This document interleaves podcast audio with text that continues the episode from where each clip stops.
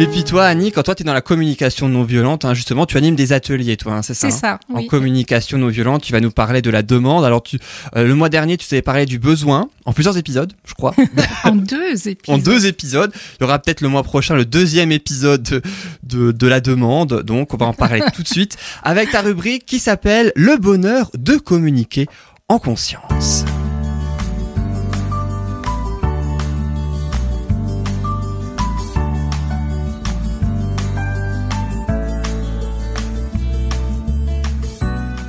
Alors justement, on le disait, euh, tu parlais dans la toute première chronique, hein, c'est ça de ton émission, tu nous parlais de l'OSBD, le, les composants du processus donc de la communication non violente, OSBD, observation, sentiment, besoin et demande. Et tu vas Bravo, justement Yann. nous parler de la demande. Ben oui, euh, c'est donc la quatrième étape euh, de ce processus et elle permet de finaliser, de le finaliser et d'aller vers la satisfaction de nos besoins. C'est un outil incroyablement efficace pour réussir une communication sans générer de conflit et avec une profonde bienveillance. L'enjeu est de demander quelque chose à une personne sans la manipuler, ni la contraindre, ni la culpabiliser. Formuler des actions souhaitées, souhaitées, ce que nous avons identifié comme susceptible de nous faire aller mieux rapidement. C'est sur cet élément que va porter la demande. Elle est cependant en lien avec les besoins puisqu'elle consiste à dire à autrui ce que nous voulons faire ou ce que nous, nous attendons de lui pour améliorer notre bien-être. La demande porte donc sur une action concrète, accessible et, possi- et positive. J'allais dire. On n'est pas bon sinon. Elle précise la personne concernée, le lieu, le moment, la manière, la quantité ou la durée, etc.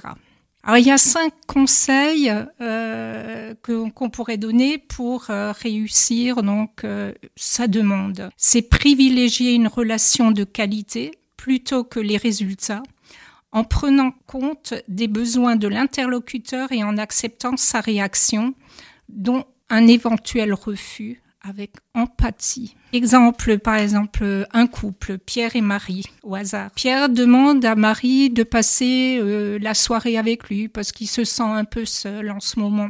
Et Marie lui dit, euh, ben écoute, euh, je suis désolée, là je suis vraiment fatiguée, pas ce soir, un autre soir si tu veux bien. Et Pierre, finalement, euh, en réponse à ce refus, lui dit Ah, c'est tout toi, ça, t'es vraiment égoïste.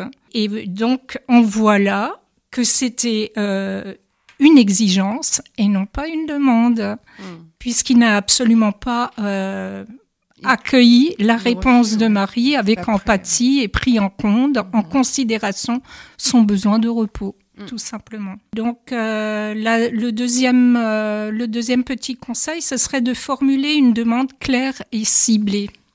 Éviter les demandes implicites ou lancées à la cantonade. Alors par exemple, euh, une demande qui pourrait être considérée comme pas claire, pas claire du tout. Euh, en stage, euh, une femme raconta un jour comment une de ses demandes s'est finalement retournée contre elle. Euh, elle avait demandé à son mari de passer moins de temps au bureau, sans préciser ses besoins évidemment, ni euh, formuler de demande claire. Donc trois semaines plus tard, le mari est arrivé en disant « ça y est, je me suis inscrit à un cours de, de Ah sport. celle-là. Et donc euh, voilà. Voilà, après coup, elle s'est rendue compte qu'elle euh, qu'elle aurait dû lui demander de passer moins de temps, au, au moins une soirée en famille avec elle Ouais. et les que en boulot, enfants. mais plus, euh, plus en Voilà. famille, ouais. Mais c'est c'est- ce que tu dis est juste, hein, c'est que les demandes, on se rend pas compte, mais euh, si on fait pas attention, et effectivement, nous on sait ce qu'on demande, l'autre en face, si c'est pas clair, bah oui, il va répondre à ce qu'il a compris du message. Et je trouve ça fabuleux, c'est euh, c'est quelque chose moi qui me passionne et que voilà que j'intègre justement pour les enfants parce que c'est oui, si mais simple. oh, moi je ne demande que ça, que ce soit enseigné euh, aux Ouais. enfants. Ce Ouais. serait, ce serait. Je le disais la dernière fois. Tu te souviens, Yann, peut-être? Oui, c'est vrai, oui. Ouais. Mm. Que enseigner ça à l'école euh, dès l'enfance, ce serait absolument magnifique d'apprendre à parler Oui. de façon claire. Et voilà, ça éviterait tellement de conflits. Il y a des petites choses qui se mettent en place hein, dans les écoles, euh, un petit peu aux quatre coins du monde, Oui. ou euh, si Oui. ce n'est Oui. que Mm. accepter euh, le fait qu'on puisse dire bonjour de différentes façons. Et Ça, c'est fabuleux. c'est juste, euh, voilà, il y a des enseignants quand même qui commencent à mettre des choses en place. Ouais, on, est encore ça. loin du. On est d'accord. On est loin, mais ça- mais Ce sont les balbutiements. Ouais. Ouais. Et alors un exemple de demande euh, implicite, par exemple, toujours, je prends toujours l'exemple de Pierre euh, et de Marie. Et Marie qui lui dit ah je suis contrariée que tu n'aies pas rapporté les tomates et les oignons que je t'ai demandé de rapporter de l'épicerie pour le dîner de ce soir. Et donc euh, pour Marie, il est évident que qu'elle lui a demandé d'aller à l'épicerie, alors que Pierre lui a entendu qu'elle tentait de le culpabiliser. Donc voilà, c'est une demande implicite, absolument pas claire, et voilà, tout simplement. Qui provoque euh, des malentendus. euh. voilà. Donc euh, ensuite, utiliser un langage positif, ce serait le troisième conseil. hein. Dire ce que l'on veut et pas ce que Ne veut ne, pas. ne veut pas. Mm. Voilà. Et surtout parce que lorsque les demandes sont formulées euh, à la forme négative, l'interlocuteur ne sait pas ce qui est vraiment demandé. Et puis, euh, la forme négative risque aussi de provoquer une réaction euh, de résistance. Ah, complètement. Voilà. Mais même les, les parents, quand on en parle, hein, quand ils font cet effort après d'essayer de parler positivement, ils disent même, ils vivent même mieux les demandes qu'ils font à leur enfant que quand c'était un interdit ou que c'était dit négativement. Mm. Il y a plus de plaisir aussi à communiquer comme ça. Et donc, euh, la quatre- le quatrième conseil, ce serait de demander un feedback. hein, euh, demander donc à l'interlocuteur de restituer ce qu'il a compris, du, ce qu'il a reçu du message en fait. Si le message a bien C'est vraiment si la, compris, voilà ouais. parce que souvent on, on, on saisit pas exactement ce que l'autre euh, veut dire et, et c'est donc une façon de communiquer euh, claire. Voilà. Mhm. Et donc euh, c- le cinquième conseil ce serait euh, d'accepter la sincérité, favoriser l'expression authentique de ce que ressent, pense et compte faire l'interlocuteur. Voilà. Autrement dit, hein, pour être formulée selon les critères de la CNV, la demande doit être concrète, c'est-à-dire utiliser des verbes d'action, éviter les mots relatifs à des valeurs qui renvoient à des attitudes vagues comme le respect, l'authen- l'authenticité, privilégier euh, des équivalences comportementales comme serrer les mains, euh, la main en regardant la personne dans les yeux, ou exposer son point de vue face à un contradicteur. Réalisable aussi, euh, adapter la demande aux compétences et aux capacités de Mhm. l'interlocuteur. La moduler en fonction de sa carte du monde, c'est-à-dire de son point de vue sur la réalité, sa réalité. Elle doit être euh, formulée au présent, hein, demander quelque chose maintenant, même si cette demande porte sur un rendez-vous ultérieur. Positive aussi, euh, dire ce que je veux, mais ça, je l'ai déjà dit tout à l'heure, euh, dire ce que je veux et pas ce que je ne veux pas. La demande doit être en lien avec un état désiré. Précise, exprimer clairement ce que nous souhaitons pour que notre interlo- interlocuteur puisse se positionner, hein, qu'il puisse accepter ou refuser, Mhm. voire négocier. Hmm. Aussi. Voilà. Et donc ouverte au dialogue, ça rejoint un petit peu.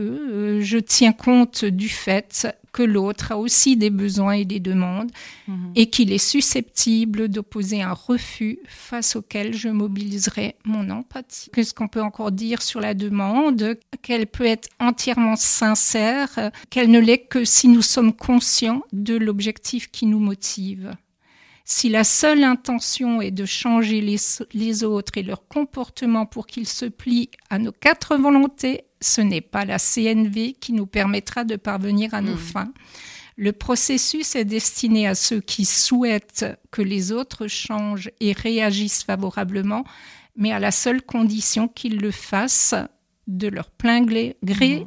et du fond du cœur. L'objectif de la CNV étant d'établir une relation fondée sur la sincérité et l'empathie. Dès lors que les autres comprennent que nous nous attachons en premier lieu à la qualité de la rela- relation et que nous attendons de ce processus qu'il satisfasse aussi bien leurs besoins que les nôtres, ils peuvent être assurés que nos demandes sont sincères et ne dissimulent pas une exigence.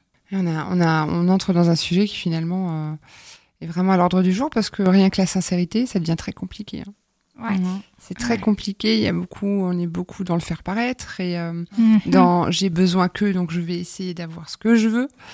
Et euh, ouais, ça serait bien que ce soit enseigné. hein. C'est pas mal comme Ah, idée. ça serait idyllique. Ah, ce serait ex- oui, tout à fait. Ouais, ouais. Ce serait vraiment Mm. utile. hein. Et le jeu besoin, j'ai besoin que n'est pas un besoin. hein. C'est Ouais, j'ai d'accord avec d'eux. moi, Vir- C'est- c'est- voilà. voilà, J'ai besoin que c'est c'est c'est loin d'être un réel besoin ou j'ai ouais. besoin ou même le j'ai besoin de chocolat j'y reviens euh, c'est pas c'est pas un besoin le besoin ce serait peut-être j'ai besoin de douceur euh, Mhm. c'est Oui. c'est pas besoin souvent on ne sait pas euh, clarifier clairement nos besoins et de nos besoins euh, découle aussi de de la façon dont on arrive à, à dire les besoins qui nous animent dans l'instant Le vrai besoin finalement. oui, Ouais, le besoin l'auto-analyse qui réel. n'est plus, euh, qui, Ouais. qui se fait plus. Mais on n'a pas appris à descendre en nous quelque part hein, Oui.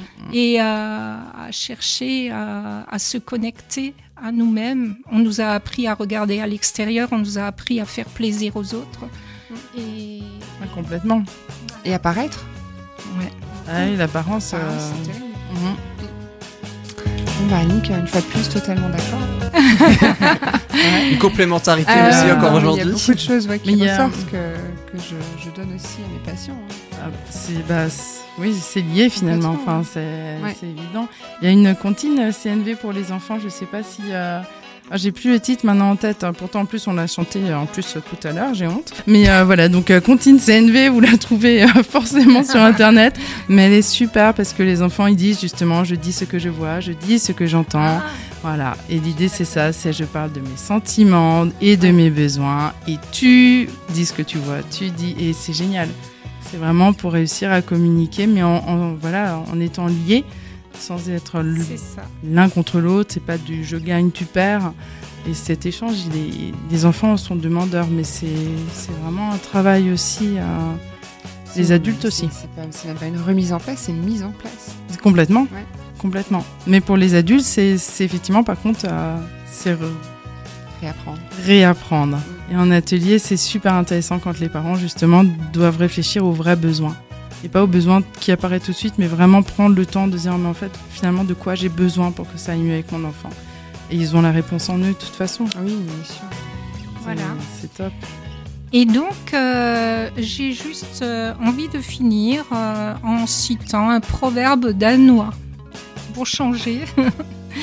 Et Après donc, Gandhi, que tu nous as cité Voilà. plusieurs fois. Donc, il est, tiré euh, du dictionnaire des proverbes danois de 1757. À toute demande libre est le refus. C'est à méditer. Mhm. voilà, à méditer.